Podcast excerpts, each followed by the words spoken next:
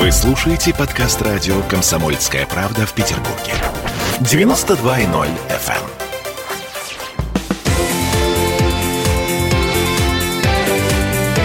Картина недели. Жара в Петербурге во всех смыслах этого слова. Во-первых, на плюс 28 на термометрах, в воскресенье, возможно, до плюс 30, а еще пробки, вечеринки, угроза вспышки коронавируса, потому что в городе Петербургский э, международный экономический форум. Я Дмитрий Делинский. Я Ольга Маркина. Ректор гуманитарного университета профсоюзов Александр Записоцкий. Вместе с нами Александр Сергеевич, добрый день. Здравствуйте. Скажите, к вам, ко всем обращаюсь.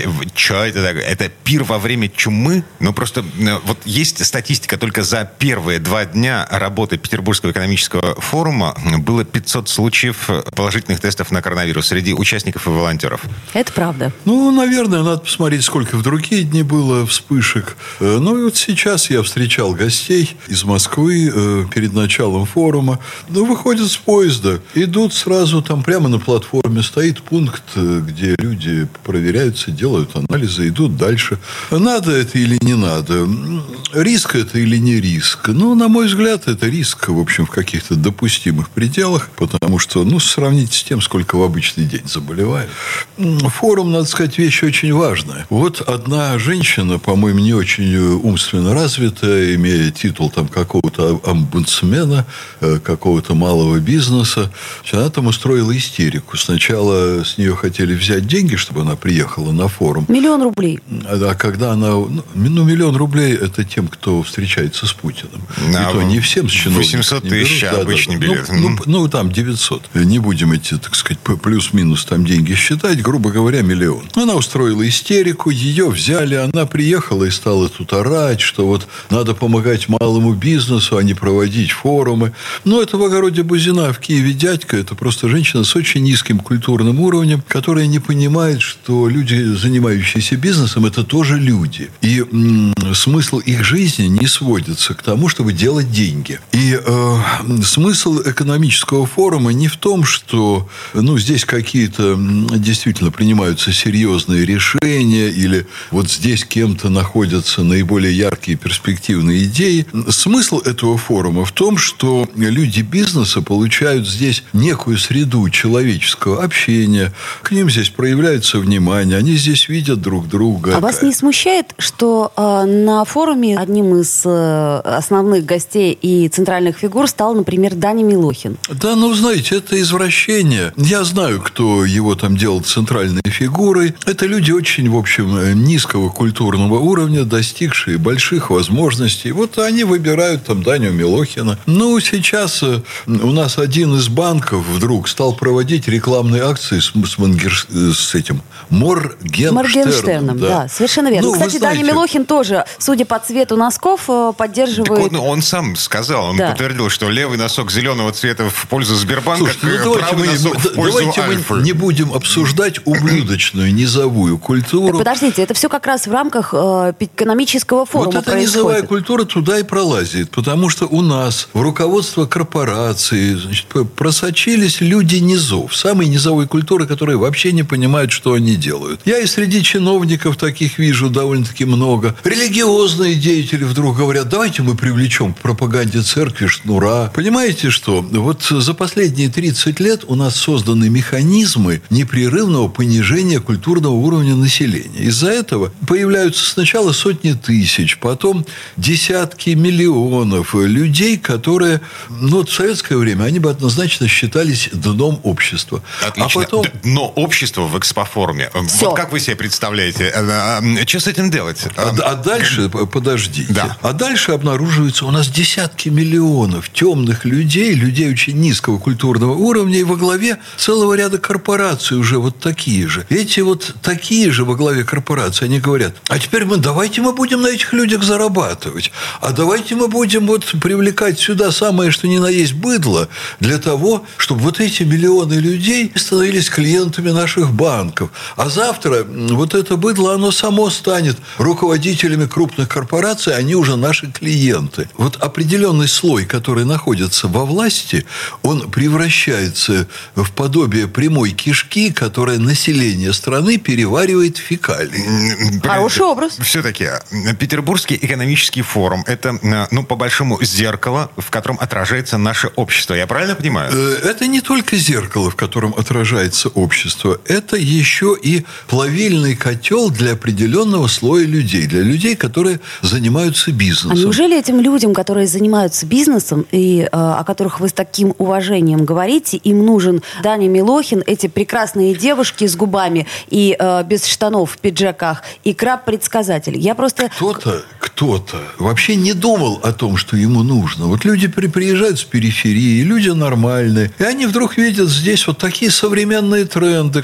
Значит, и они начинают учиться жить в новой культуре. Но это, я вам скажу, чрезвычайно отрицательное явление, но оно не влияет на, вот, скажем так, мою общую оценку Петербургского экономического форума. Людям бизнеса нужна среда для своего общения личная. Вот вы, э, Дима, ставите вопрос очень интересный интересно я бы даже сказал бы, как вопрос, это правильно. А почему нельзя это делать дистанционно? А мы не научились. Ну, хорошо, давайте себе представим. А вот дистанционно устроить день рождения там, моей мамы, например. Ну, а почему не устроить? И даже когда коронавирус пройдет. А потому что есть чрезвычайно важные для людей вещи, которые с обретением телекоммуникации, они никуда не исчезают. Маме по-человечески важно, чтобы там сын, дочь в ее день рождения оказались рядом, сели за стол, поздравили. В этом есть какая-то душевная теплота. Я не говорю о том, что вот всем известно, есть ведь другие формы дистанционные, например, секс по телефону. Всем известно, что это почему-то это не совсем настоящий секс. Это секс для очень бедных людей или для людей, которые пасут коз, и вокруг там нет э, женщин совсем. Это где-то высоко в горах. Ну вот. Ну, не заниматься же любовью с козой. Хотя некоторые и это делают, наверное. Поэтому, ну, секс по телефону. Это все хорошо, очень к экономическому да. форуму. Мне нравится Да, но- про секс с козой. Да, но я почему говорю? Вот в разных сферах от дня рождения мамы, понимаете, до там, значит, работы пастуха в горах. Отличный пример, Есть Александр Сергеевич. вещей. Отличный пример. Да. То есть, например, э, мы же можем отметить день рождения мамы, да, пригласив самых близких. Но при этом совершенно не обязательно туда, наверное, звать стриптизеров. Но это я к примеру говорю, да? Вы То- опять возвращаете к проблеме культуры. Я То, возвращаюсь к тому, что можно было во время э, Оля, коронавируса как можно Оля, меньше лишних людей Оля, позвать. организаторы форума в силу очень низкого культурного уровня собственного, ведь пришло поколение, которое не вырастало в- при советской власти, они уже занимают ключевые позиции в организационных структурах форума. Вот какая у них культура, так они все это и организуют. Это другая проблема. Я сейчас, Оля, все-таки говорю о том, зачем нужен форум. Мы знаем, что управление государством от перехода на дистанционные формы очень многое потеряло. Мы это чувствуем. Мы, вот, например, в нашем университете мы имеем огромное количество экспертных отзывов о том, как упало качество управления государством, как у высокопоставленных лиц потерялся контакт с землей, как говорится, с тем, что происходит. Ну, окей, я, при- я принимаю вашу точку зрения насчет того, что э, люди должны смотреть друг другу в лицо, здороваться за руку, э, если отношения достаточно теплые, еще и обниматься при этом, несмотря на коронавирус. И чиновники, они тоже люди, бизнесмены тоже люди, им все это нужно, важно, необходимо. Но какого черта? Э, вы высказались по поводу выступления основательницы кафе Андерс Анастасии Татуловой на Петербургском Я форуме. имя да не называл. Ну, мы все поняли. Значит, э, госпожа Татулова говорила о том, что власть э, и большой бизнес плюет на обычных предпринимателей. Так и делают, Да, правильно а говорила. предприниматели ненавидят власть и большой бизнес за все это. Так вот, Правильно да. Смотрите, и по поводу вот этих самых денег, которые стоило бы потратить на поддержку бизнеса. Один только концерт э, группы «Ленинград» на Петербургском международном экономическом форуме обошелся одной из госкомпаний в миллион долларов. Миллион долларов. О, во-первых, мы с вами не знаем... Это, это Знаем. только, это только шнур. Во-первых, мы с нами не знаем, сколько там на самом деле заплачено. Э, В налоговую инспекцию такие сведения не поступали, я думаю, не поступят. А может быть, было заплачено там 80 тысяч, к примеру, а они сказали, договорились между собой, что миллион в рекламных целях. А, Но ладно. это не государственные деньги, поэтому какие тут могут быть вопросы? Окей. Вот вопрос, почему шнур, это очень серьезный вопрос. А вот к этому вопросу мы вернемся позже. Пожалуйста. Я на всякий случай еще напомню. Значит, кроме Шнура у нас Кирилл Рихтер, Диана Арбенина, Лепс, Мумитроль, эм, да, группа Ленинград помянутая, э, Манижа, Евгений Маргулис, Сергей Галанин, Чиж, Макс Леонидов, Юрий Стоянов, Агутин, Лобода, Ева Польна. И только часть, очень незначительная часть всех перечисленных персонажей выступали в открытом доступе. Все остальное это клоуны на подтанцовке у о, большого бизнеса за большие деньги. Клоуны, клоуны.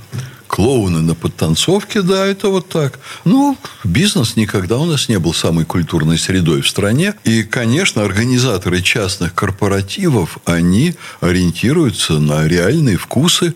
А Какие бизнесмены? Ну, они же, вообще-то, они немножко поднялись, понимаете, за Куда? последние 30 лет. Они стали чуть более культурными. Вот в 90-е годы... А, э, если в их среде, с 90-ми? Да, было принято заниматься сексом с секретаршами. И отбирали секретарш таким образом, чтобы с ними заниматься сексом. О, вы видели в фотоподборке эскортниц на Мэфи? Ну, я могу О, догадаться, да.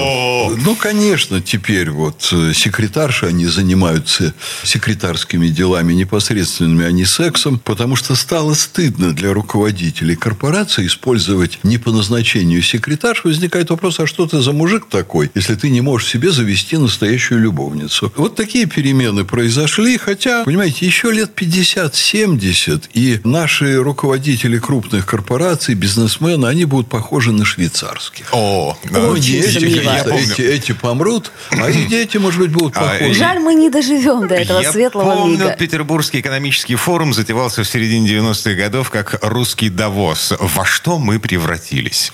Ладно, Ну, вернем- да, в в Давосе как-то все несколько иначе, но не намного. вернемся в эту студию буквально через пару минут. Картина недели.